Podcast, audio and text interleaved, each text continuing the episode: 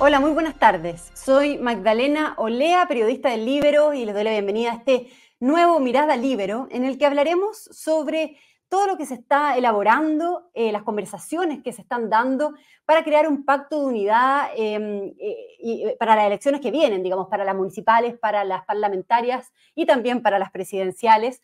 con este pacto de unidad desde demócratas o desde amarillos hasta republicanos, una idea que promovía el expresidente Sebastián Piñera y que, bueno, tras eh, su trágica muerte, se ha estado, eh, ha estado tomando nueva fuerza y se ha estado eh, hablando mucho desde el mundo político. Por lo mismo, estamos ya conectados con Óscar Guillermo Garretón, economista, empresario, ex subsecretario, ex militante del MAPU y del Partido Socialista y hoy miembro de Amarillos por Chile. Óscar Guillermo Garretón, bienvenido. ¿Cómo está? Muy bien, muchas gracias. Gracias por la invitación. Gracias a usted, Oscar Guillermo, un gusto tenerlo acá en el programa. Y quiero partir, antes de entrar a, la materia que nos convoca ¿no? a este pacto de unidad, quiero preguntarle por el tema de Venezuela, ¿no? que es lo que está tocando la, agenda en estos momentos, un tema ya eh, ineludible realmente, por el secuestro de este ex militar venezolano, eh, que fue preso político en su país por su oposición al, régimen de Maduro, eh, que contaba con asilo en Chile desde hace pocas semanas y que eh, finalmente ayer es secuestrado. ¿no? La tesis que se está manejando en esto es que eh, agentes de los servicios de inteligencia de su país, es decir, de Venezuela, eh, lo, lo, habrían llevado a Caracas. Esa, eso es lo que se está comentando en estos momentos. Em, quiero preguntarle su mirada al respecto, si tiene más antecedentes y qué tan grave es a su juicio esta situación. Bueno, la verdad que me parece extremadamente grave por varias razones. Una es que yo fui exiliado político y la persona que ha sido secuestrada era un exiliado político que tenía la protección del Estado de Chile. Y por lo tanto, digamos, tanto en lo personal, digamos, por el hecho de ser un exiliado, que por lo tanto me afecta directamente y espero que toda persona de izquierda reaccione, digamos, como se reaccionó frente al derecho del exilio, de los chilenos, pero en segundo lugar también esta es una agresión al Estado de Chile. O sea, al final, el Estado de Chile le había dado garantías a una persona que sería protegido dentro de nuestro territorio.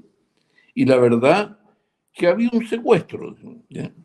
Y al respecto de eso, yo digo, yo quisiera ir un poquito más allá porque seguramente todos nos vamos a horrorizar con el caso del, del militar venezolano y va a haber unanimidad y el gobierno va a decir también, digamos, de que, de que por supuesto va, va a haber, está muy preocupado. Y es que en el fondo esto es parte de una situación de inmigración descontrolada desde hace mucho tiempo. O sea, aquí que entre, no sé si es de la, de la inteligencia venezolana, si es del tren de Aragua o quien sea, pero los secuestros que no existían en Chile comienzan a transformarse en un fenómeno nuevo en nuestro país y no son ajenos a la, a la inmigración. ¿ya? Y de hecho, digamos, las sospechas que hay es que efectivamente ha sido por una acción del gobierno venezolano. Si es de él, si es el tren de Aragua, si es cualquiera, yo no lo puedo saber. Mm. Pero lo que sí está claro es que estamos pagando de distintas formas una manera, una falta de una política migratoria. O sea, aparte del problema de esto, eh, o sea, permítame que lo diga así porque al final tenemos, fíjate, en muchos temas, esto de la migración, todos se espantan con el, con de repente con el, con el militar. Pero pocos se espantan de que tengamos, por ejemplo, en Chile, lo dice el UDP, que eh, un 64% de los extranjeros que viven en Arica están en la informalidad y en Tarapacá es un 52%, o sea, más de la mitad de los extranjeros son informales. Eso quiere decir que mientras nosotros estamos discutiendo aquí sobre las pensiones felices y contentos, resulta que ellos no tienen ningún derecho a pensión aunque haya ley. O sea, en el fondo tenemos una inmigración absolutamente desbordada y con gente que muy fácilmente puede caer en manos de la delincuencia porque tienen una sobrevivencia muy precaria. Entonces yo te diría, eh, yo eh, creo que hay que reaccionar sobre el caso militar, pero tenemos, digamos, una carencia de política migratoria muy fuerte aquí, que ojalá vaya mejorando, pero digo, pero el daño que ya se ha hecho es parte, digamos, de lo que estamos pagando todos, ¿no? Claro, y como usted bien lo decía, con los delitos, ¿no? Em, que, bueno, que han ido en aumento y con delitos que antes no se conocían en Chile. Ahora bien, Oscar Guillermo, ¿qué pasa si es que en este caso se comprobara que sí hubo injerencia? O sea, que esta sospecha que usted dice que, que hay de que el gobierno venezolano realmente fue el que secuestró a este ex militar de Venezuela. Em, ¿qué, ¿Qué pasa si es que eso se llegase a comprobar que efectivamente es así? ¿Qué debiera hacer Chile? ¿Qué debiese hacer el gobierno? ¿Qué respuesta se debiese dar, digamos? Bueno, yo, yo te, diría una cosa antigua. ¿eh? No conozco ningún caso de un Estado que secuestre a alguien y que después lo reconozca, salvo el único caso que lo discutió la Ana Arendt, que fue el secuestro, digamos, de un nazi, digamos, que se llevaron para jugarlo Israel. ¿ya? Ya, salvo que Venezuela reconozca, digamos, que tiene a, a, este hombre, lo más probable es que no haya ninguna, ninguna confesión de parte de esta cuestión y que incluso es probable que esta persona de, secuestrado pase, puede aparecer, pasar a ser un detenido desaparecido. Entonces, creo que eso es lo más probable. Ahora, Chile tiene la obligación, porque en el fondo aquí se ha violado su soberanía, de reaccionar con mucha fuerza frente a Oscar Guillermo, ahí eh, tuvimos un problema de conexión. A ver si podemos recuperar la conexión con Oscar eh, Guillermo Garretón, que estaba comentando recién em, eh, respecto a la gravedad que tiene el tema de, Venezuela, digamos, de este secuestro de un ex militar venezolano que fue preso político en Venezuela por parte, o sea, porque se opuso, digamos, al gobierno de, Nicolás Maduro, que contaba con asilo en Chile desde hacía poco tiempo que vivimos esta noticia ayer explota, digamos, y, con, la tesis de que lo habrían secuestrado agentes de servicio de inteligencia en Venezuela. Eh, vamos a ver si logramos establecer la conexión con Oscar Guillermo eh, y vamos a estar en momento nuevamente con él. Están intentando, acá me dicen, de solucionar el, problema.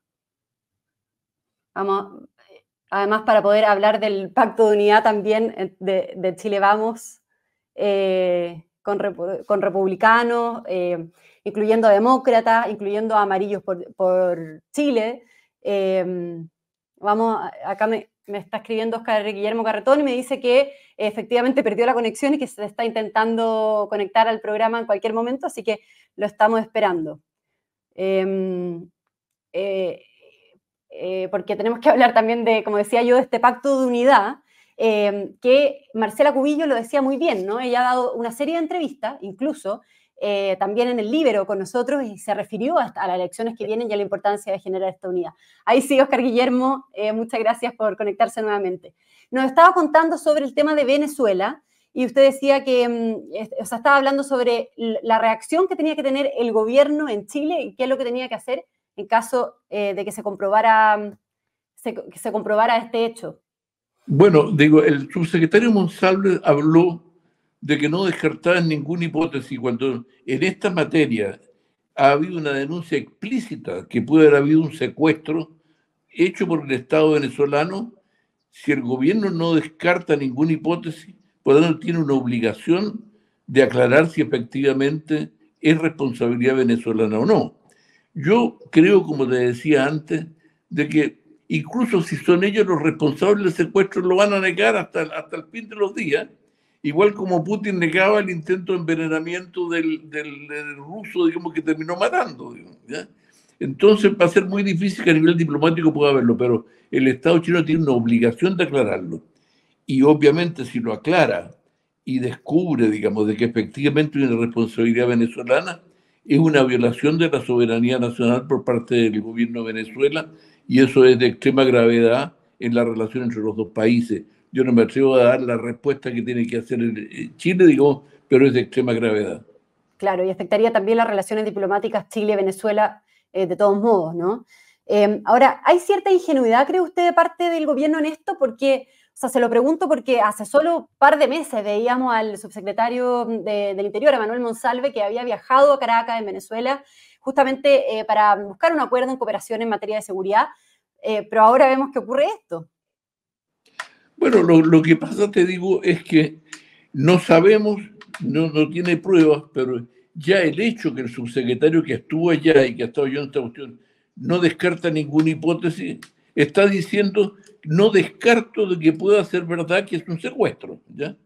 Y eh, creo que eso es bien importante en el fondo, porque si efectivamente no descarta eso, eh, está diciendo que un secuestro por parte de otro Estado en Chile es hoy día posible. Y eso es extremadamente serio. Yo creo, digamos, de que en general hemos tenido, en el caso de las migraciones por parte de Venezuela, una política que es como para que la sospecha del subsecretario ya tenga un fundamento. O sea, aquí yo te digo, eh, con el tema de la llegada de gente a Venezuela, resulta, digamos, ha habido, ha habido una ola de, venezolanos que han llegado para acá y, esta falta de política se expresa en cosas como, por ejemplo, yo no tenía claro, pero a mí me la, me la, me la, me la, me la, informó, me contó, digamos, un, un expresidente amigo mío, que me dijo que en Bolivia había una, eh, estaban instalados muchos gente del gobierno de Maduro, que es muy amigo del gobierno boliviano, y que entonces, digamos, preparaban las llegadas a Chile. Como en Chile no hay ningún resguardo, cuando llega una persona ilegal, lo que tiene que hacer de inmediato es ir a decir que es ilegal. Cuando es ilegal, le dan un certificado transitorio para que regularice su situación. Y entonces basta que pise el territorio chileno para que quede dentro. O sea, eso es una situación imposible desde el punto de vista del manejo, porque, claro, en esas condiciones pueden llegar no solamente los de la inteligencia venezolana, los del tren de Aragua, cualquier cosa. Yo no tengo problema con los migrantes sanos, yo, y necesitamos probablemente profesionales de otros países y más gente para trabajar, porque estamos creciendo poco, tenemos pocos niños. Pero pero digo, pero lo que estamos haciendo con esta irregularidad, este descontrol, esta falta de política, es que, por supuesto, pues, los secuestros, la llegada de fuerzas, de fuerzas extranjeras a Chile y toda esa cuestión es relativamente fácil. Claro. O sea, no es solamente un inmigrante, están llegando eh, actores delictuales y posiblemente también estados extranjeros que se pueden mover con mucha facilidad por la falta de una política de migración clara. Perfecto, Oscar Guillermo Carretón. Lo quiero llevar al otro tema que comentábamos, ¿no? que el tema de esta, de esta unidad de, de, las oposiciones.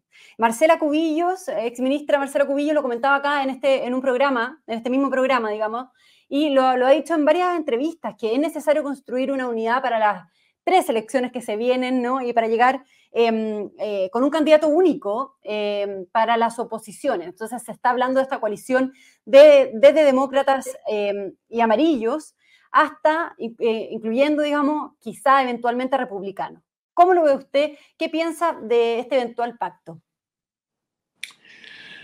Mira, yo pienso lo siguiente, yo no estoy tan de acuerdo con, con Marcela en una cosa que para mí es muy fundamental. Y es que aquí, más que derechas, de centros y de izquierda, lo que tenemos que lograr es que los que están gobernando dejen de estar gobernando en las próximas elecciones. O sea, digamos, el daño que han hecho a Chile. con el venezolano llegamos al tema de las migraciones. Con las migraciones entramos a la gente sin pensiones en el norte por la informalidad. Llegamos a los campamentos de Viña del Mar, de Valparaíso entre paréntesis, un informe de, de, un urbanista que dice que en cinco años pasamos de 11.000 viviendas en campamento a 26.000 en la, en la región de Valparaíso. Entonces, bueno, tiene que ver con los incendios. O sea, lo que necesitamos es que en toda la actividad del país tengamos gobernantes que no sean ineptos y que tengan propuestas y políticas claras para actuar. Y yo tengo la impresión que eso pasa fundamentalmente porque el gobierno no, sea como alternativa tener que optar por extremos, sino que por buscar unidades amplias y de gente que sepa gobernar. En ese sentido, si tú me preguntas a mí, yo creo que eh, para mí sería, digamos, el ideal poder tener una unidad de gente de centro que puede ir, digamos, desde sectores que hoy día incluso están en el socialismo democrático hasta Chile Vamos, y en el cual yo no descarto que en segunda vuelta entren todos, digamos, ¿ya? pero que en el fondo haya una alternativa que no esté sujeta a extremos. En ese sentido, el hecho de que eh, eh, republicanos se haya negado, digamos, a tener primaria, a mí me parece una excelente oportunidad para llegar a un acuerdo entre el mundo de Chile Vamos con el con los pensamientos y las propuestas del presidente Piñera, digamos, que es un pensamiento más bien de centro derecha, incluso votó por el no, ¿ya? y ha tenido políticas sociales que han sido reconocidas en este último tiempo con el mundo de demócratas y amarillos, e incluso más allá si es posible. Porque yo diría, en el caso de demócratas y amarillos, nosotros no tenemos opción. El mundo de izquierda no nos puede ver, nos siente, digamos, efectivamente como que somos responsables de su derrota en el plebiscito, digamos, cuando se aprobó el rechazo. Y tienen toda la razón. Nosotros fuimos los que logramos de una gran cantidad de gente fuera. Entonces, nuestra posibilidad está en fortalecer un, centro muy amplio. En ese sentido, a mí, más que eh, una unidad, digamos, hasta los, hasta los republicanos, yo no lo descarto, como te digo, para segunda vuelta, igual como la concertación no descartó en segunda vuelta el apoyo del Partido Comunista. Pero a mí me interesa que la pregunta es que en la primera vuelta, en la discusión fundamental, lo que haya es una propuesta de país distinto, porque hoy día tenemos una propuesta extrema encabezada por Apruebo Dignidad y en la cual el mundo socialista democrático no está aportando contenidos nuevos. Dice que está aportando saber manejar mejor el Estado porque el problema es de gestión, pero no es problema solo de gestión porque las propuestas sobre pensiones, las propuestas sobre, sobre economía, sobre crecimiento, sobre todas esas cuestiones, son las de prueba de dignidad. Entonces ellos están aportando una mayor capacidad de gestión que no estoy tan claro que la tengan, pero bueno, supongamos que la tienen. Supongamos que la tienen. Pero están aportando esa línea que no tiene nada que ver con una línea de centro izquierda ni de centro. Y en ese sentido, tampoco me gusta, digamos, lo que es la derecha nostálgica del pinochetismo y del extremo, digamos, que ya no sirve. Yo tengo la impresión que desde el punto de vista del país, de su gente, incluyendo empresarios y trabajadores, lo que necesitamos es que prime, eh, que sea dominante una alternativa de una propuesta más bien de centro, que, que por supuesto tendría que llegar a acuerdos en una elección municipal para que aquí vaya este, aquí vaya el otro, todas esas cuestiones, y después en las presidenciales y parlamentarias. Pero sobre todo que eso sea lo central. O sea, para usted, para Amarillo, en el fondo, se hace más fácil pactar con eh, Chile Vamos si es que republicanos eh, se mantienen al margen de esta eventual alianza, de este, de este, de este pacto, digamos, ¿no? Sí, lo que pasa es que además te voy a decir, yo, yo tengo un matiz con lo que tú decías o con lo que decía Marcela Cubillo. La propuesta de Piñera si bien puedo haber dicho en un momento que era incluida desde amarillo hasta los republicanos, que es una buena manera de decir uno a todos los que estuvieron por el rechazo, pero la verdad que los grandes opositores a la propuesta de Piñera fueron la extrema derecha. Siempre lo ningunearon, siempre les cargó esto que hubiera votado por el no en el plebiscito, ¿ya? Y muchas de sus políticas tampoco las aprobaban, lo miraban feo, ¿ya? Bueno, entonces yo te diría, esa propuesta para mí es más fácil llegar a acuerdo con ella que con los que también eran contrarios a, y que hoy día vuelven a aparecer, porque digamos, gente como Kaiser, gente como Carlos Larraín y otros lo miran mal esa alternativa, incluso están tratando de bajarle el perfil a las cosas de, Sebastián Piñera, y yo tengo la impresión que la, la derecha, digamos, del Chile Vamos principalmente, tiene allí una beta para un entendimiento que va mucho más allá de lo que era la derecha clásica. O sea, si no hay una derecha que sea capaz de abrirse al mundo de centro, la verdad que no tiene ninguna posibilidad de ganar. Si mañana eh, terminamos con CAS de candidato al mundo de derecha, yo te aseguro que es muy probable que pueda ganar nuevamente alguien de apruebo de dignidad o del, acuerdo de apruebo de dignidad del democrático Oiga, ¿y, hay algo avanzado al respecto? O sea, em, ¿cómo, ¿en qué van las conversaciones, digamos, con Chile Vamos de parte de Amarillo al menos? Em, si se ha llegado a algún consenso, algo más concreto, ¿se habla de una primaria, por ejemplo? Bueno, eh, la verdad es que ha habido una, hay permanentes conversaciones en este momento, digamos.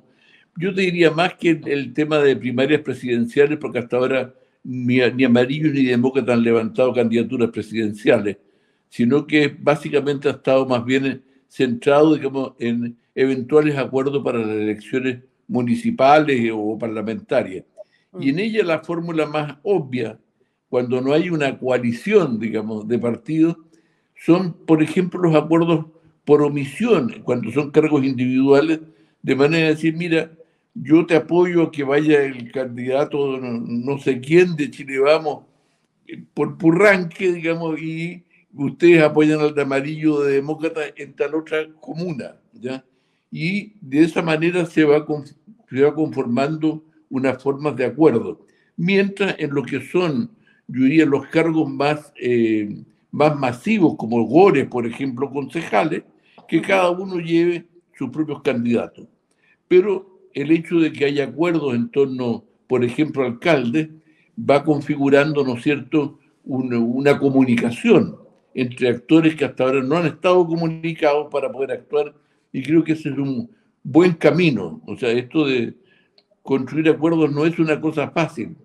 Yo recuerdo cuando empezó el tema de la concertación, bueno, hoy día parece como natural que la democracia cristiana con el Partido Socialista se, se, estén juntos pero éramos adversarios, porque la democracia cristiana era nuestro opositor en la unidad popular.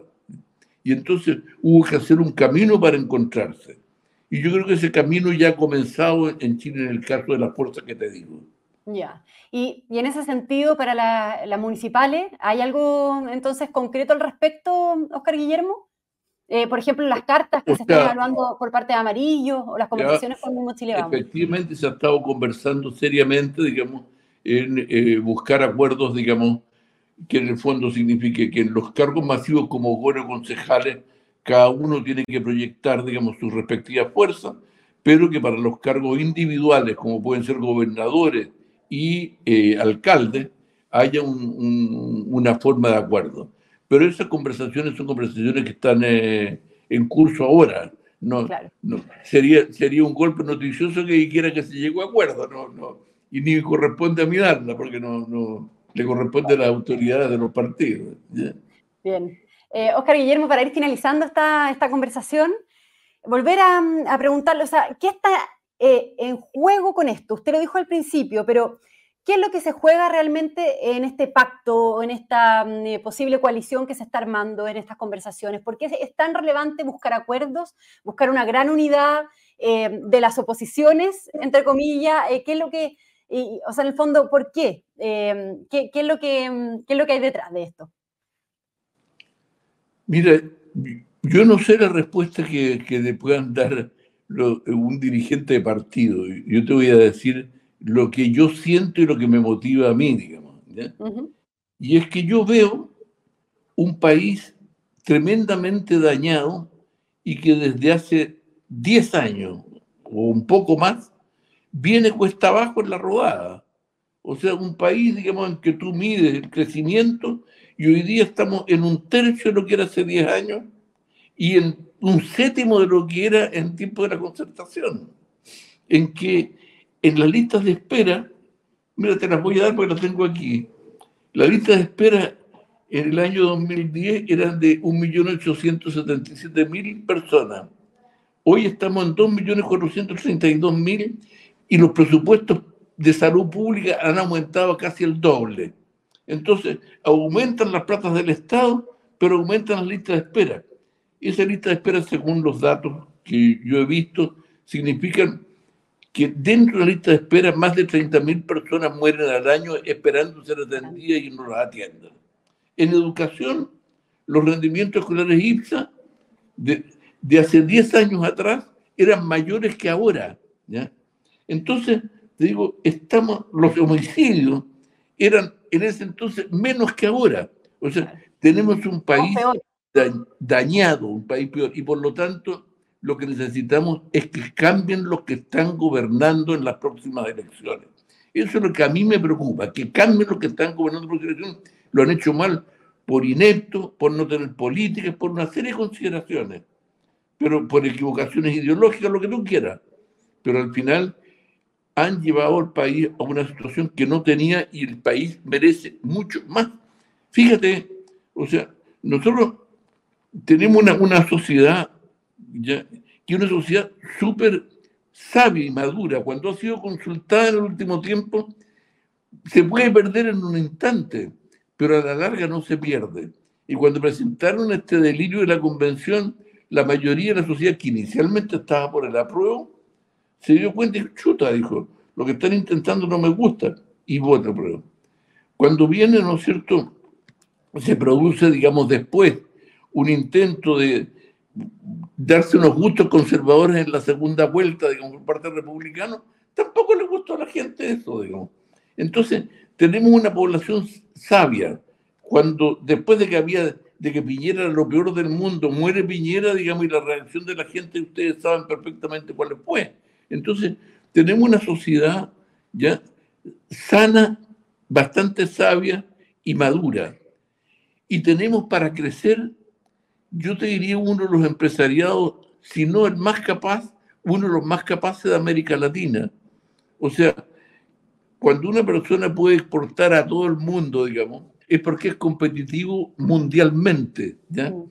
Estar discutiendo tonteras como el extractivismo y otros, son, esas son eh, tonteras. O sea, aquí y tenemos un empresario que invierte, que está invirtiendo para crecer, pero lo está haciendo fuera de Chile porque no le dan las condiciones acá.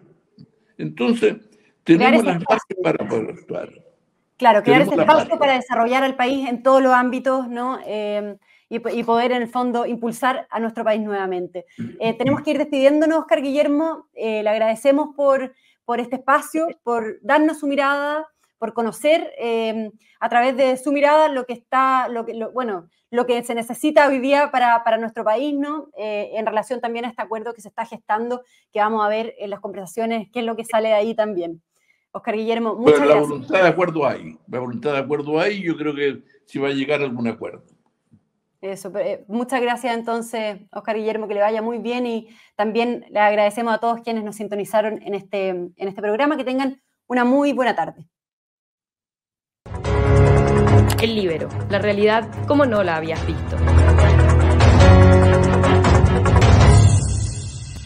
Haz que estos contenidos lleguen más lejos haciéndote miembro de la red Libero.